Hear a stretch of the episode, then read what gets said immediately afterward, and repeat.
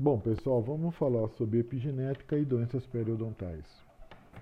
Aí nós estamos vendo uma gengiva saudável, né? dentes limpos, gengiva bonita, dentes bonitos. Porém, nem sempre isso acontece, tá certo? Às vezes a pessoa começa tendo uma gengivite, como nesse caso, que é dolorido, sangra, e se você não tomar cuidado, vai piorando, como nós estamos vendo aqui, né? Vai a gengiva vai ataca, sendo atacada, o periodonto, o cemento, até atingir o osso alveolar aqui, ó, parece que o dente está crescendo, mas na verdade ele está saindo né, da, da, estrutura de inserção e chegando nesse ponto, né? Deteriorou tudo e o dente, os dentes caem, né? Tá certo? Uma situação bastante ruim, perfeito? Você imagina alguém que está numa situação dessa, né?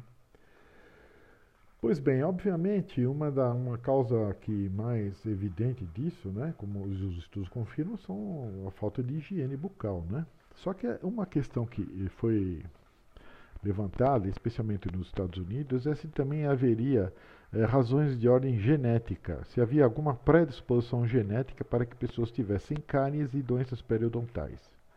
Por que surgiu essa suspeita? Porque a ocorrência de cárie e doenças periodontais era muito mais frequente em certos grupos familiares. Daí se pensou que haveria algum componente de ordem genética e estudos foram feitos a respeito, né?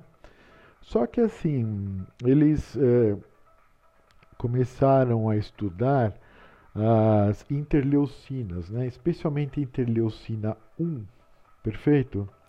que tem um, um papel regulador aí do sistema imunológico, né? E notaram que é, havia maior presença de certas substâncias em certas pessoas que tinham mais problemas de, de doenças periodontais e outras que tinham menos tinham menos, né? E foram testar os genes, né? Conforme nós vimos, cada um disse uma coisa, ninguém chegou a uma conclusão. E a American Dental Association emitiu um comunicado dizendo que não, os, os, estudos de ordem genética não chegavam a nenhuma conclusão e que o estudo, os, os exames genéticos não eram adequados para você averiguar se a pessoa teria predisposição a cárie dos periodontais e que permanecia sendo válido o, o melhor método é a inspeção clínica e as radiografias. Né? Então, portanto, nenhuma grande novidade no assunto e prosseguiu a odontologia, vamos chamar assim, tradicional, né? que nós inclusive praticamos aqui e conhecemos. É, só que, ah, lembra que eu falei que algumas substâncias né, tinham é, elas estavam mais presentes quando as pessoas tinham mais cáries e doenças periodontais e uma substância não. É a questão da influência da resposta inflamatória à presença de citocinas. Né? Lembrando que as citocinas são proteínas reguladoras liberadas pelas células do sistema imunológico que influenciam no comportamento de outras células. Tá certo? Bom, o que, que revelaram as, as interleucinas? Segundo essas pesquisadoras, né, é, esses pesquisadores, constatou-se que pacientes com níveis mais elevados de IL-1, interleucina 1, têm maior chance de contrair periodontite grave do que aqueles que tinham menor concentração de IL-1. Bom, como essas interleucinas são proteínas, então existe alguma existe a produção de proteínas e isso tem a ver com genes, né? Só que não é propriamente genético. Né? Como nós, nós vimos lá. O, nos Estados Unidos, a, a, American Dental Association excluiu isso e disse que não havia esse teste. Bom, mas aí, como poderia ser essa questão dos genes ou não? A questão é, não é se o gene estava presente ou não, mas se ele estava funcionando ou não funcionando. E aí é o que entra o assunto da epigenética, né? Será que as razões poderiam não eram gerais, mas poderiam ser epigenéticas? O que faria com que certos genes produzissem certas proteínas ou não? Aí nós estamos vendo as duas pesquisadoras que fizeram um estudo a respeito. A da esquerda é a Felícia Rolander, a da direita é a Olivia Nijari. Elas estudaram o controle das enzimas que causam a metilação do DNA e a acetilação das histonas. Esses dois esses, esses dois duas reações químicas, né, a metilação do DNA e a acetilação das histonas, são dois mecanismos muito importantes na epigenética. Não são os únicos, mas são bastante importantes e são talvez os mais famosos, vamos dizer assim. E é o que nós vamos abordar aqui, foi o assunto que abordaram essas duas estudiosas, duas pesquisadoras, são do Texas, que pelo que eu entendi. E basicamente foi o seguinte.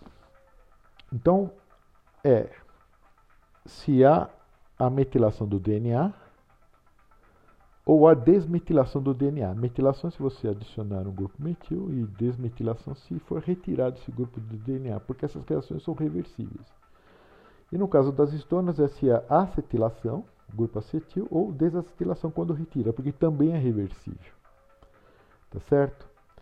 E esse, esses dados de metilação de DNA ou acetilação de estonas eh, se revelaram importantes para o diagnóstico e a terapia de doenças inflamatórias de, nas quais se encontra a periodontite. Né? Perfeito.